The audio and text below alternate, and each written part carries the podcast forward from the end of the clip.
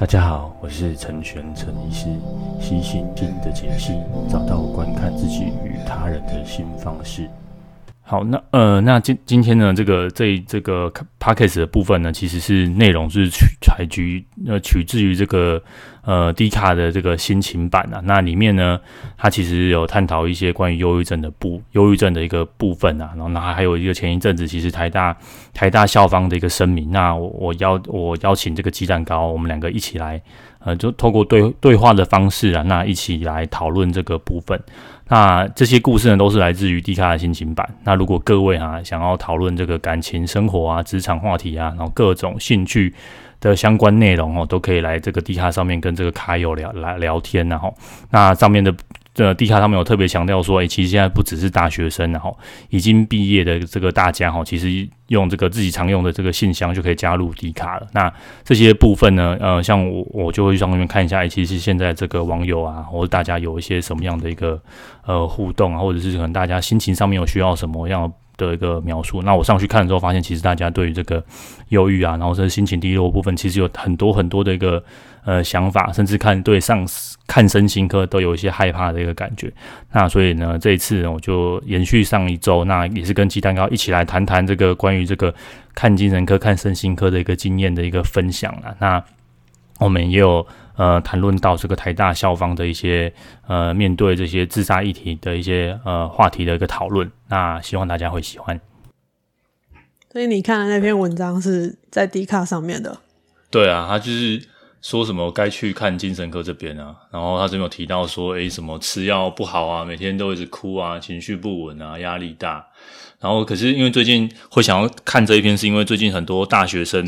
然后甚至像报导者，那里面有提到说什么智商中心，他排不进去。那我我的想法是会觉得说，诶，其实呃，精神科诊所现在其实相当的多，不管是。尤其是都会区，那诊所也很多。那虽然说，呃，你去看精神科，那医师们没有办法提供像智商讲这么多话题。那或许你会觉得说，诶，你的问题其实很小，可能只是可能课业上的问题啊。可是我觉得，在那个，呃，你到底有没有生病这件事情，其实你自己也也很难去确定说有没有。那我的想法是，既然智商中心这么的缺乏，那为什么大家都有健保卡，大家有很好的健保的资源，那为什么不好好的使用？对，然后像精神科的诊断有一个叫做适应障碍不良症候群，也就是说，譬如说你换了新的工作，然后有新的，或者是说呃有新的学校，或者是像什么男女朋友分手啊，哈这类的，那就是有环境巨变的时候。对对对对对对对，那其那其实呃有人说，其实这样精神科是是呃用诊断的方式，然后好像然后诊断越来越多，那可是。换一个方方式理解，你有了诊断，你才有因为诊断而延伸出来的治疗的模式的研究。那呃，这种环呃环境适应障碍症有点像是呃你的人生遇到了一些小感冒，那你小感冒的时候，或你可能有需要呃一些人的帮助，那或许你就可以度过了。那这个帮助到底要帮助到怎么样的状况？那我觉得这个是是呃可能要有可能呃可以透过专业的人啊一起进来协助。那你如果来精神科诊所，或许没有像智商中心可以聊这么久，但是我相信有时候你每每次，譬如每周来看诊二十分钟，或者是十，有时候稳定一点的十分钟，有时候跟人家稍微聊一下那种感觉，我觉得还是还是不一样。然后再加上说，就是你可能会跟朋友聊。那之前我跟呃一些呃学员，然后或者说一些朋友讨论一些智商的经验，然后我。我觉得有个评论，我觉得蛮好的。他说：“其实智商像是不管是智商或是看医师，他就是一个像中性的朋友。中性的朋友，嗯，就是嗯，比如说你你有你有你有亲人，你可能心情不好的时候会跟亲人聊天，然后或者是说你有呃，比如男朋友女朋友好了，你可能心情不好说啊，我最近呃心情不好，我最近什么发生什么事情，然后可是他他一定会给你一些鼓励，或是给你一些建议，或是给你安慰。可是这样的鼓励跟安慰有时候不是这么的。”中性，他可能有他的立场，可能有他跟你之间的一些利益的关系，或者是他，呃，他知道你很多过去的一些，呃，你的成长背景，然后之类的东西，所以他有时候给出来的一个建议，可能是，呃，根据你长久下来的模式。可是今天智商师，或者是今天，呃，精神科医师，或者是心理师，哦，他们给出来的建议就不一样，因为他第一个他不知道你过去的背景，大部分不知道。对，嗯，那他所给出的建议，可能就是他。根据他过去学历，或是说他看过过去的这些学员们，那他们的一个综合的呃结果之后，那给出你一个建议，就表示说，诶，他们给的建议可能是大部分人啊目前或是他看到的东西的一个建议，所以我就觉得，诶，这蛮有趣的，是一个很。你交你就是你交了一个很中性的朋友，或者是说一个呃比较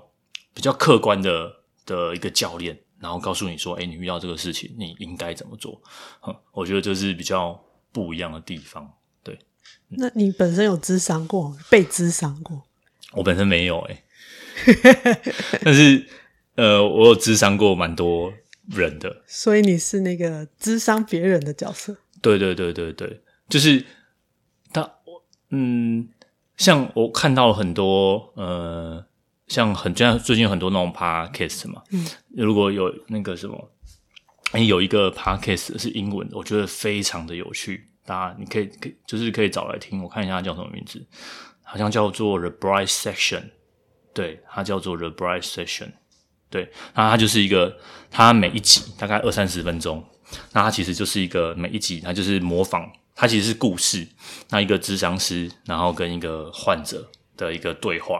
可是患者非常的有趣，患者有那种智商到一半，然后就会穿越时空，然后就不见了，就带有一点科幻味道的。然后那智商是那个角色，我觉得演得很好。然后还有就是有患者是他可以聆听到别人内心在想什么，然后还有患者是可以去。就是可以去操纵别人的心智，所以它是一个比较偏剧情式的。对对对，但他他每一次的，但他那个 podcast 是是每一集就二十二十分钟左右，然后每一集就都是在智商的现场哦。然后他是用科幻的方式，所以我觉得非常非常有趣，是在说，你看这些人，他们都有超能力，就等于说他是一个超能力的智商师。那他面对这些超能力的人，他们的一些心理的困扰，比如说。像有一个，我觉得我比较有印象的是，他是有一个呃，可能是学员，然后他是他可以穿越时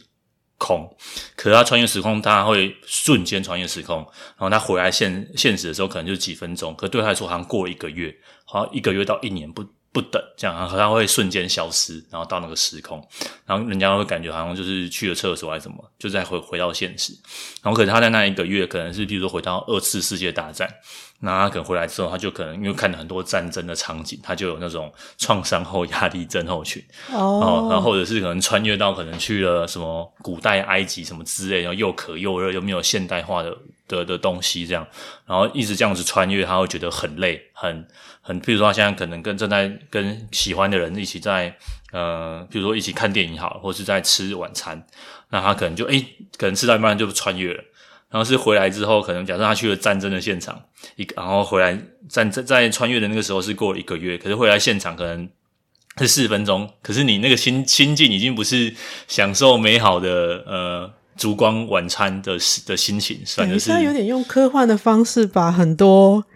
呃重大事件的议题把它放在那个角色上面。对对对对对，如果有兴趣的话，你可以可以找来听他。是是是英文的，可是它英文我觉得没有到，它是一个对话式的内容，对，然后很有趣。现在好像第四季了吧？然后我大概听到，哦、对我现在听到第二季这样子。OK，对对，它一年就一季嘛，所以它就是用一个智商的模式来讲这个有点类科幻的故事。对对对对，但是它其实听你这样讲起来，它讲的其实还是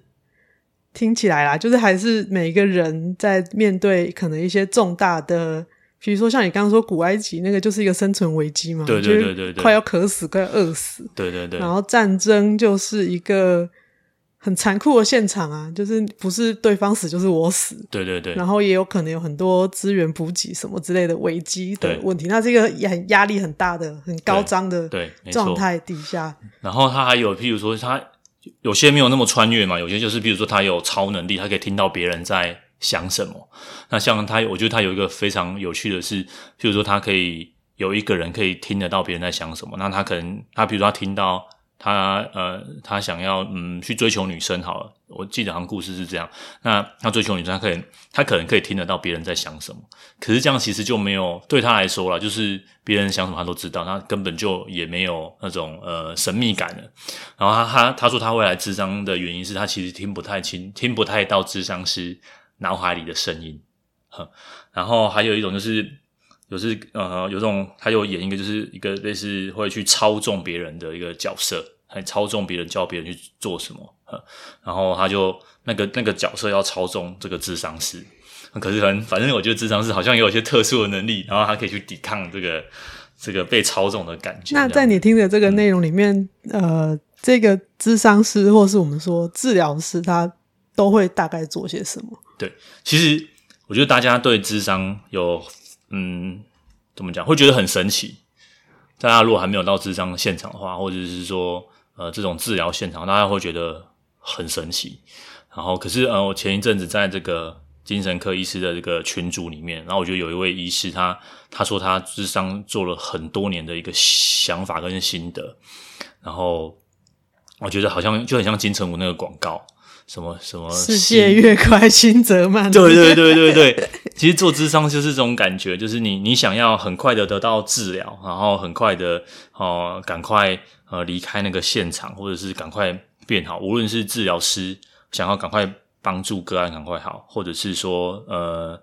就是治疗者被治疗者就来协助的人，然后想要赶快好起来。反正你你越想要越快越快快快快快快，好好。我们看过的感觉就是，好像就是会变得更慢。就就你越想要，你说个案越急着想要好起来，对对。但是他的整体的呃，我们讲康复或者是走出这个难题的历程反而更久。对，我我觉得这是非常吊诡的事情。不过大家仔细想想看，似乎有一点道理。你你越想要快，其实你你很焦虑。那你想要快，我我最近呃看诊的心得是，大家都。大家来看诊，大家问的我什么时候会好？我可不可以？我可不可以跟以前一样？然后我想要赶快不要吃药，我想要赶快逃离这个现状。哦，我相信很多人都有这种，就是我想要赶快结束，好起来。对，我想要赶快好起来。可是，呃，有我常常在人家说，哎，你其实你越想要赶快好起来，你就会越慢好，因为你你就会陷入了第一个，你你会陷入说，你会陷入一种类似。无能的状况，你会觉得说：“哎，我以前为什么我以前可以，可是我现在不行？”然后你就就是这个就自责嘛，你就开始自责自己，为什么别人没有，然后为什么就我有，然后为什么我我呃，就开始很多为什么？那为什么其实是有点指责的语气嘛？嗯，你会先指责自己，所以我都很很想跟人家说：“，其实你要先接纳自己，没有没有那么多。”为什么？如果你有看那本《正午恶魔》的话，我看完了。对，我觉得整本都是作者他去探寻说为什么。然后我觉得他的语笔触，因为他真的真的是学者嘛，然后也是找了很多什么引经据典很多东西。然后我觉得他在那个科学的补充也补充很多，然后他又有很多这种呃文学的笔触，然后他就去找了很多那种。过去的那个什么文学家、散文家、小说家，谁谁谁又得忧郁症啊？什么怎么样？他问了很多为什么，可是你可以从他那个一开始的那种无奈啊，然后就是不舒服啊，然后不愿意接受啊，慢慢慢慢的变成就是，就像你说，你会常常说，诶，我现我是现役忧郁症。他说，好，我就是啊，啊，我就是啊。我觉得那个后来的那种态度，我我会就是我看到我会起鸡皮疙瘩，就是那种啊，反正我就是了嘛。然后反正就这样啊，然后好，我跟你说，我就是，诶，我发作的时候会怎么样，然后我好的时候我会怎么样，然后我会趁我好的时候赶快把事情做一做，然后发作说好，反正我现在就发作，我就我就是我就是需要帮忙，我现在我现在就是需要吃药，需要治疗，需要旁边的人可以推我一把，反正我就是这样，我觉得那种，我就是在那种认命之外，又多了一种想怎么讲，想要对抗。呃，生命或者是对抗那种极限的那种积极感，这要怎么说呢？叫做消极的积极感。消极的积极感。呃，对我来说的话，因为这个历程其实也走了蛮久，对，就是从刚刚前面的那个一大堆为什么，对，到现在，到现在可以比较自然的说，哦，我有忧郁症，哦，我是现役忧郁症患者，用比较开玩笑的语气讲这一句话的时候。真的也是走了蛮长一段时间，然后我的医师跟心理师也也真的帮助我蛮多的啦。嗯，我我可以我可以理解你刚刚大概讲的那个那个意思，就是对消极消极的积极，就是在有精神的时候好好加减做一点事，嗯，嗯，但是没精神的时候，大部分时间其实都是没精神的。嗯，因为我有朋友跟我说，哎，你 Podcast 听起来就是声音都很有精神啊，状况、嗯、很好啊。我说废话，嗯、当然是状况好之后才录音啊。状况、嗯、不好，根本没根本连话都讲不出来啊。对，那状况不好，我现在就是状况不好，喝了就就算了，就是对。但是就唯一唯一有被医生跟心理师念的就是白天不可以一直睡觉，因为因为呃，在那个状况不好的时候会，我我我自己的形容就是它会断电，它会没有电，就是完全。完全失去活力，失去所有的能量，嗯、但是就是让自己保持醒着，这样，嗯、所以我就开始会听很多 podcast，听很多书，对，就是是在一个醒着的状态，然后有东西在输入，这样。对，我自己的方法是这样啊，就是我不确我不确定是不是所有人的方法就这样。那那个正午恶魔作者 Andrew Solomon 他的做法就是他一直去听别人的故事。好、哦，对，因为他是文学底的，所以他就是会去一直听别人的故事，或者是说他去看很多小说，什么什么之类的。对，因为他对他文学底，他就是以他的说法的话，我记得应该是不知道几世纪的欧洲，十几十几世纪，现在是二十几世纪了嘛？十几世纪的欧洲，就几百年前的欧洲是非常崇尚有得忧郁症的人，就是觉得。得忧郁症的人是天选之人，是天才才会得到的病。对对对，忧郁症的部分是这样。那其他的精神疾病，我不太确定，因为当时的精神医学可能也没有现在的分类这么细，所以我们现在从现在的角度回去反推那些古时候的人，可能也可能也没有办法那么精细知道说啊，他是什么病，什么病，什么病。对。只有确定说忧郁症是有被明确的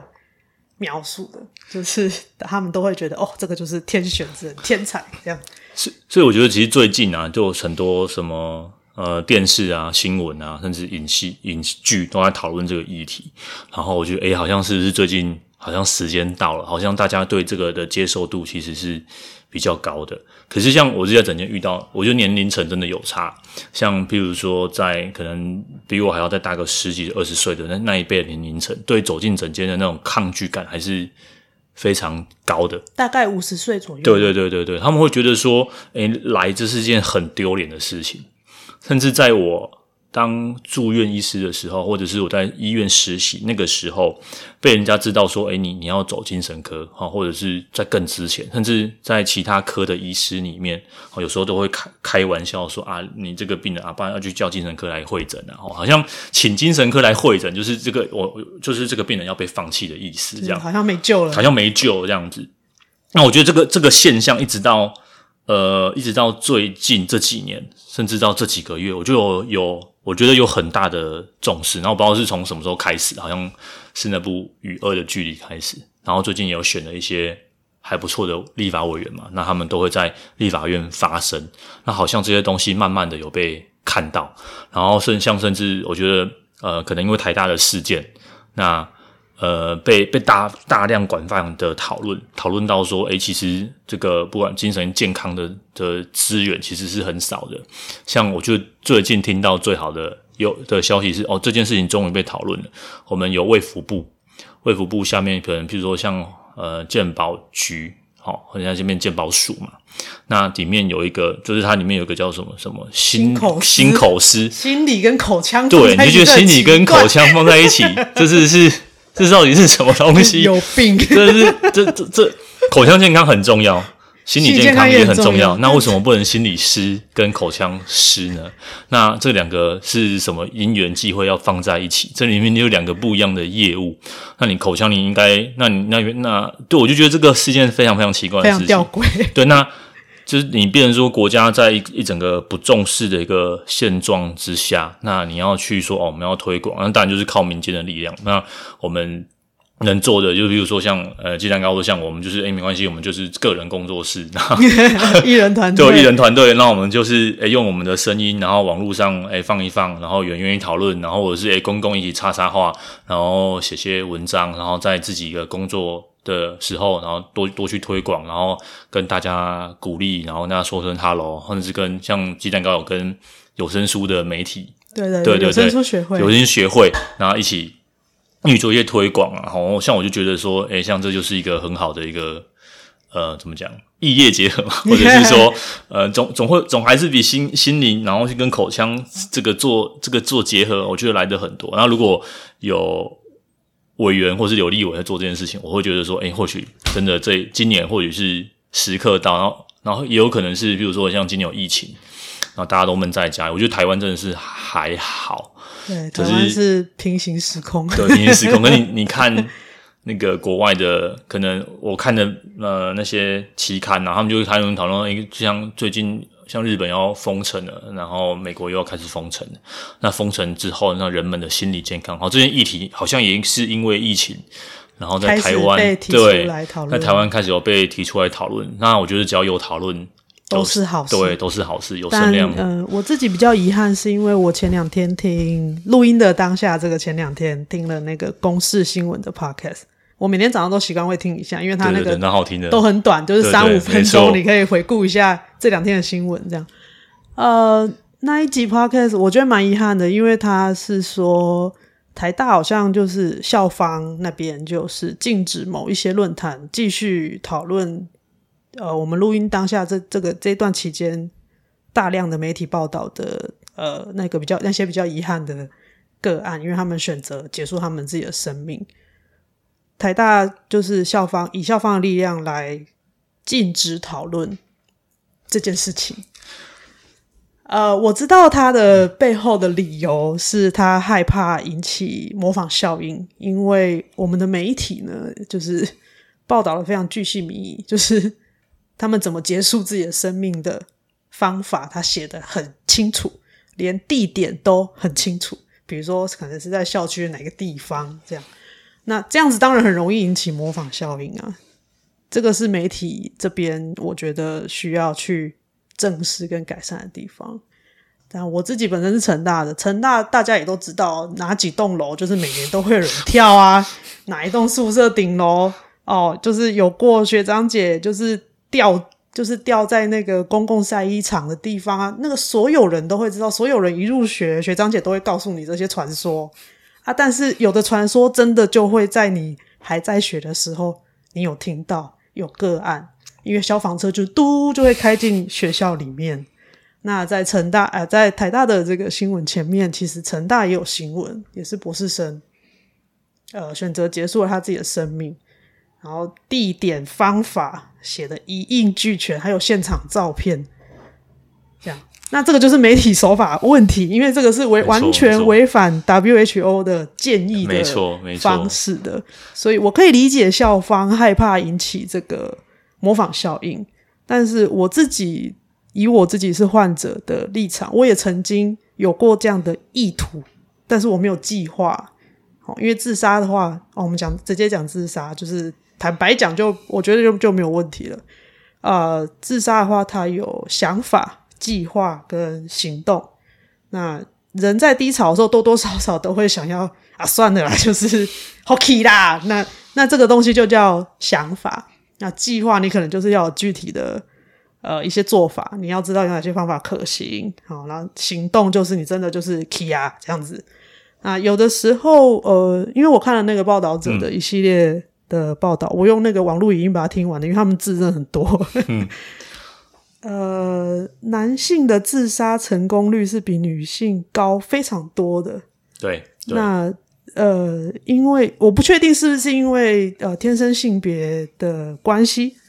就是他们很多时候呃呃，以报道者那个那个报道的内容，他们是说很多时候他从有想法到采取行动，可能就是几分钟的时间而已。对，就是一下子而已。其实你根本也。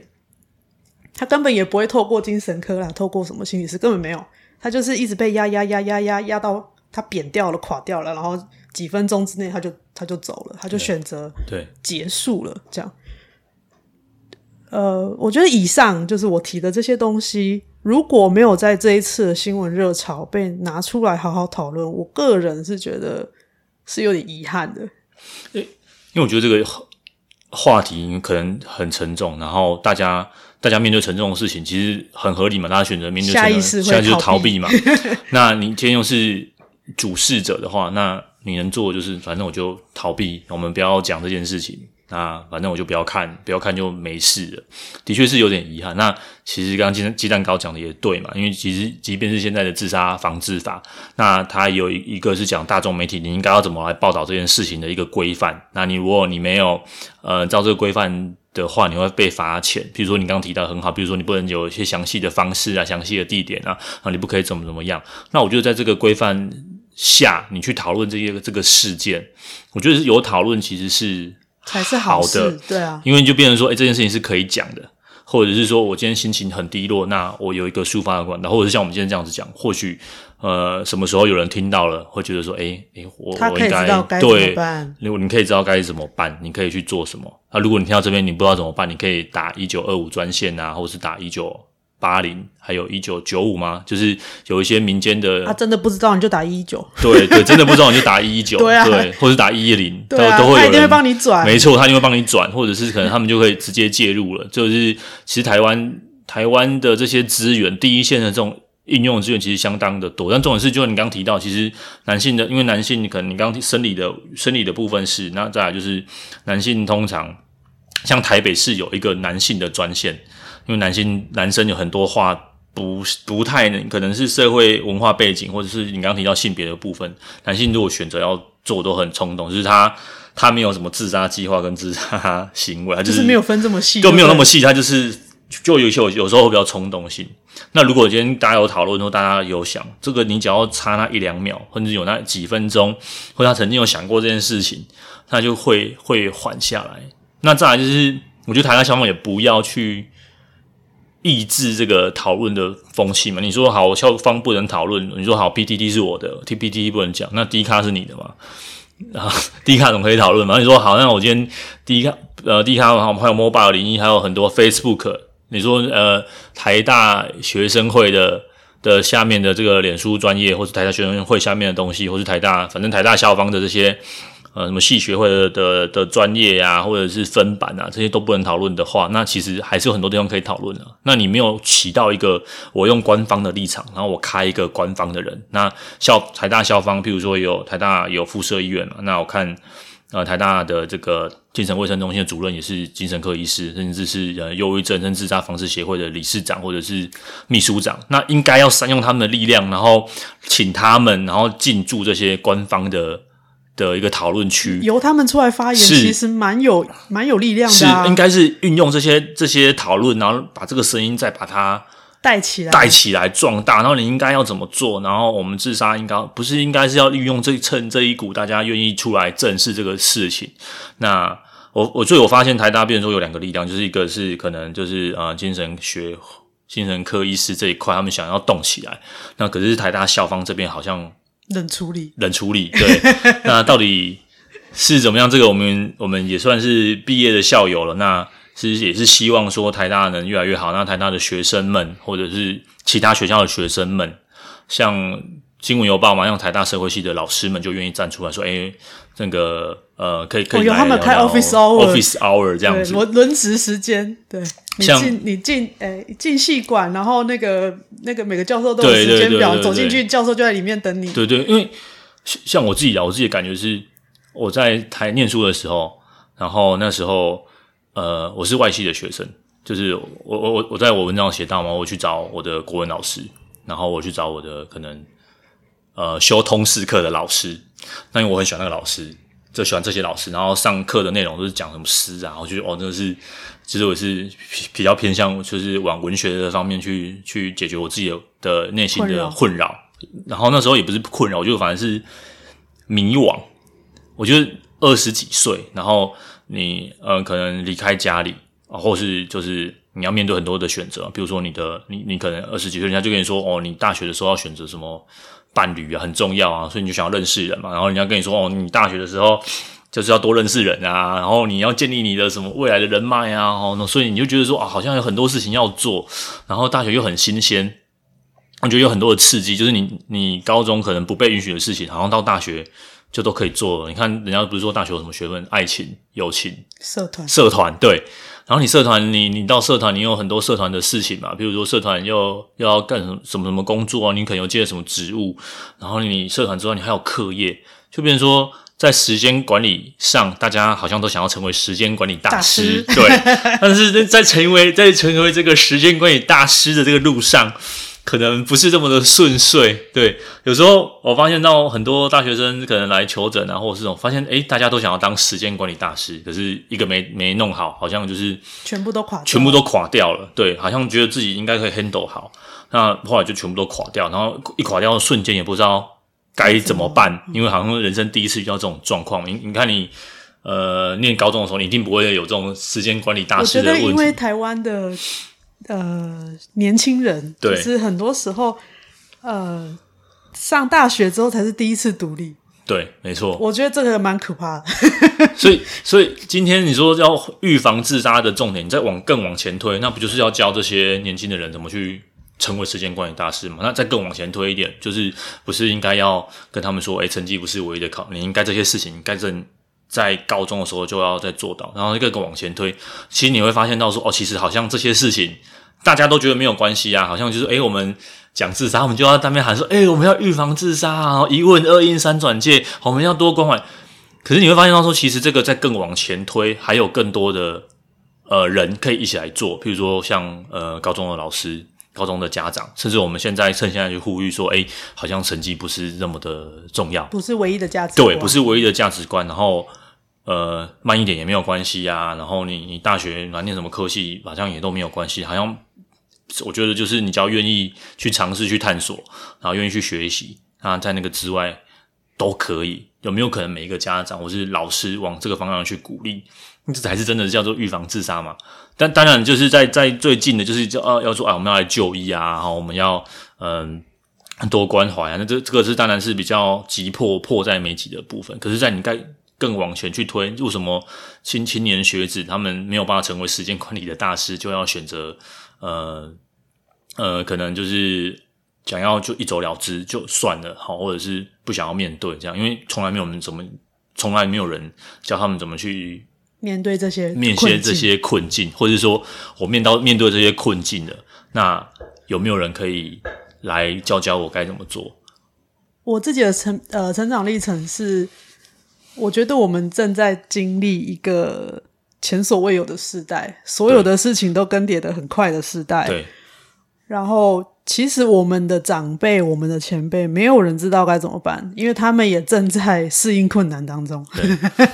对，就是你刚刚说的适应困难，他们也正在适应困难当中。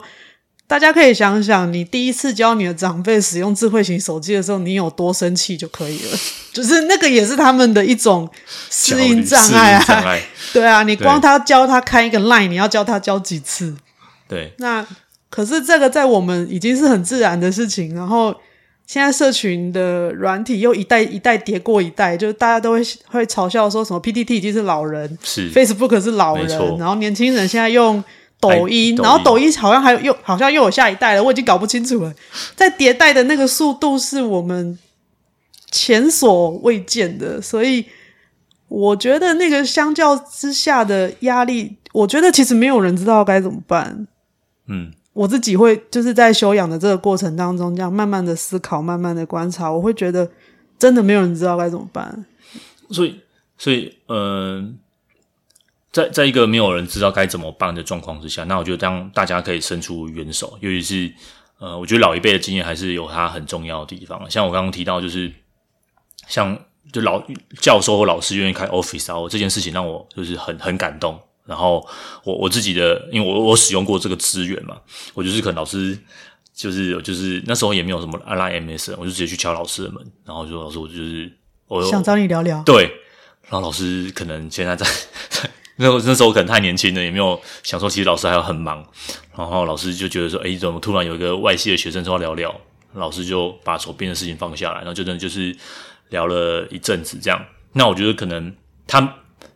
呃，不是很熟，但是他知道说，诶，有有这个学生，然后上课也见过，然后可能有讨论过一些问题，然后他愿意坐下来，然后跟你聊个天。那我觉得光老师只要愿意这样，就是当当然不是每个老师都有这个空档或时间嘛。那甚至就是有开 office hour，我觉得这是一个很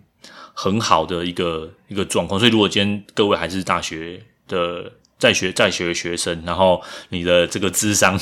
没有预约得到，那你的你知道你某个你很喜欢某个课的老师，或者是信任的老师，信任的老师，对你你有时候你不好意思去用 Office Hour，那你其实你可以下课的时候就把老师拦截住，嗯，然后问个几个问题，那甚至你如果真的有心，或是你真的有需要帮忙，其实你写个 email 或者是 Line、Facebook，我想因为现在。呃，现在大学生比我们比我那个年代更多元，更有很多可以接触到老师的机会。那如果老师如果有有，也可能鼓励老师说，诶，如果老师有这个意愿，那其实很简单，就是你只要成为一个聆听者，那你可以设定一个界限，说，诶，我们到到什么时候我们就讲完啊，然后到什么时候，诶，就我想学生的这个界限都也都会拉得蛮清楚的。那就是你给一个。对话的空间，这个这个是就是我觉得这是每一个人可以可以做的的地方啊。所以呃，其实如果是解释，要一起来吗？刚讲到哪里？刚讲到有有教授有老师是一件很很美好的事情。然后就是其实以当务之急的话，对，其实开在校园内开启一个这样子的对话空间，我想是现现阶段。救急一个很好的方法了。对，对，就是就是在，因为嗯，我说实在，我从来没有运运用过学校的智商中心，就是我有经过好几次，可我就是有一阵子我就很想进去这样，然后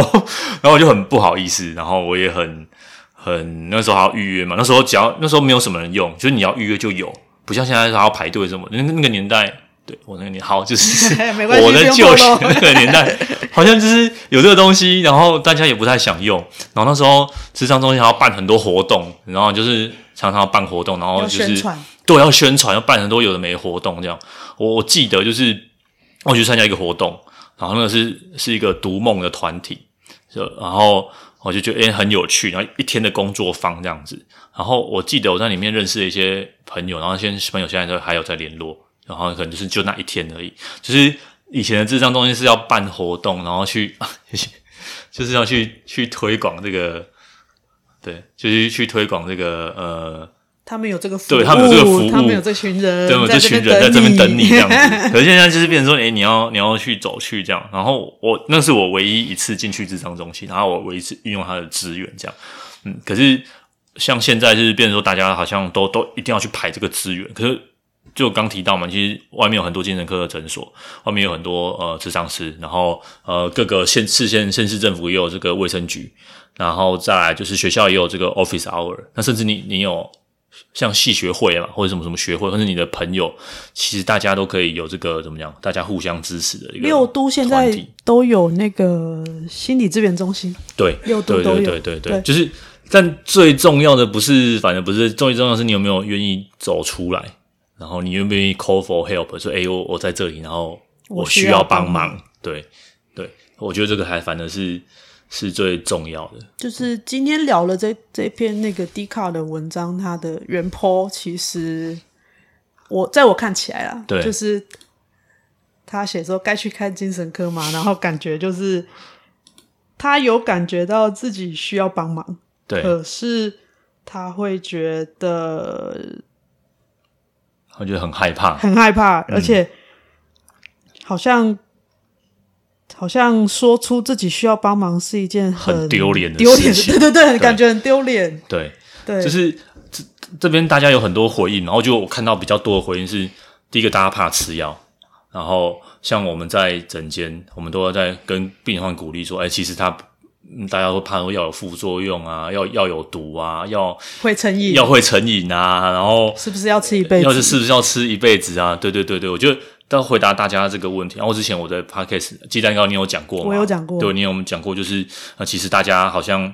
就是大家讲这些东西，叫你不要吃的人，他们不需要负这个责任嘛。然后他们叫你不要吃，他们背后的那个意图是什么？是他要卖你健康食品嘛？或者是他要跟你讲一个故事，某某某谁谁谁吃了药又怎么样？可是是去找某个生命啊？对对，会找某个生命。那当然，站在我们的立场，有一些文化、文化精神医学，或是有文化精神背景的部分，对对治疗其实是都是有有帮助的，有帮助的嘛。那所以我们不是说嗯不可以去求神问佛，而是说这这些神也有好神啊，对不对？党机也是有好的党机跟不好的党机嘛，嗯、好的党机会跟你说啊，你爱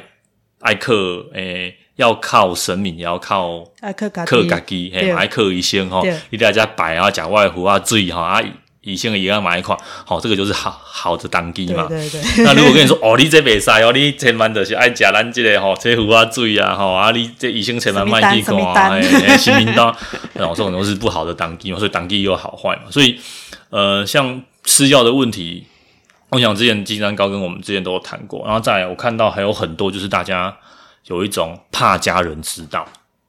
哦，这个是蛮蛮沉重的压力，我自己也有经历过，对。对，那所以今天又回过头来，你怕家人知道是这个很难去改嘛？我刚刚之前有没有提过嘛？就是其实家人是很难去改变的，那就就牵扯到更多文化背景的东西。就是那这个怕家人知道，我觉得第一个就是你先不要怕嘛，你就是先来求诊。那其实在这个隐私的盛行的年代，你如果没有跟爸妈说，或是没有跟家人说，其实这是你的权利，然后你可以保护自己。如果大家现在是成年人的话，那如果是还有一个是你有没有先跟家人讨论过？有些家人其实是没有那么抗拒，是你以为你想象中，对，你想象中他会责备你，但实际上或许他知道，可能他会更包容你。对，那我自己的状况，嗯，当时我选择不说，是因为。我不想让他们担心。对，那我有发现很多病友都有这个特质。对，就是不想麻烦别人。对，结果都在麻烦自己。对，对对对，对 没错。所以，呃，我不确定这个原 PO 他不想让家人知道的原因是什么，因为我讨论串看了一轮，就是不太确定，因为他就只有一直反复强调不想让家里知道。对对，他包括他自己回复下面的留言。所以我不太确定他跟家里的状况，跟他自己的背后的考量是什么。对，嗯，像像我还有看到一个，就是在讨论串里面，他还有一还有一个人会想说他，他他不太能打开自己的心扉，是念扉吗？对，心扉，心扉，好，是他不太能。所以像有时候，因为看诊有时候比较急嘛。有时候人比较多的时候，然后一坐下来，然后患者就会很紧张，说：“哇，后面外面还有很多人。”然后他他可能要酝酿一下，他愿才愿意讲那个东西。然后有时候我会跟我的就来的学员说：“那如果今天，因为你今天不会是第一次来，你如果先信任我，你可能会来第二次、第三次、第四次。我我也没有要一次把你，你不用把你一次什么过去对二三十年然后故事一股脑通通告诉我。但是我我有我有一些武器，我可以让你的现在的。”心情不要再那么低，会有一些武器让你不要那么的紧张，会有一些武器可以让你吃的比较舒服，然后也睡得比较好。那你只要告诉我你有哪里不舒服，那我们就针对症状的部分，我们先解决。我们先解决。对，有些东西轻重缓急，我们可以用这个这样的方式。所以有时候我会跟我的来的学员说：“哎，那我们可以呃，你有什么症状啊？我们先来先解决症状。对，我们先解决症状。”没有没有人说一定要来，就是 哦掏心掏肺啊，然后我要把这些讲完了，医生才可以帮忙我。我觉得没有不一定是这样，就是你有什么症状，我们先针对这个处理，让你舒服，让你好吃好睡，那让你稳定下来。有，然后慢慢的，你如果愿意跟医师多说个几句，然后慢慢的把你的故事说出来，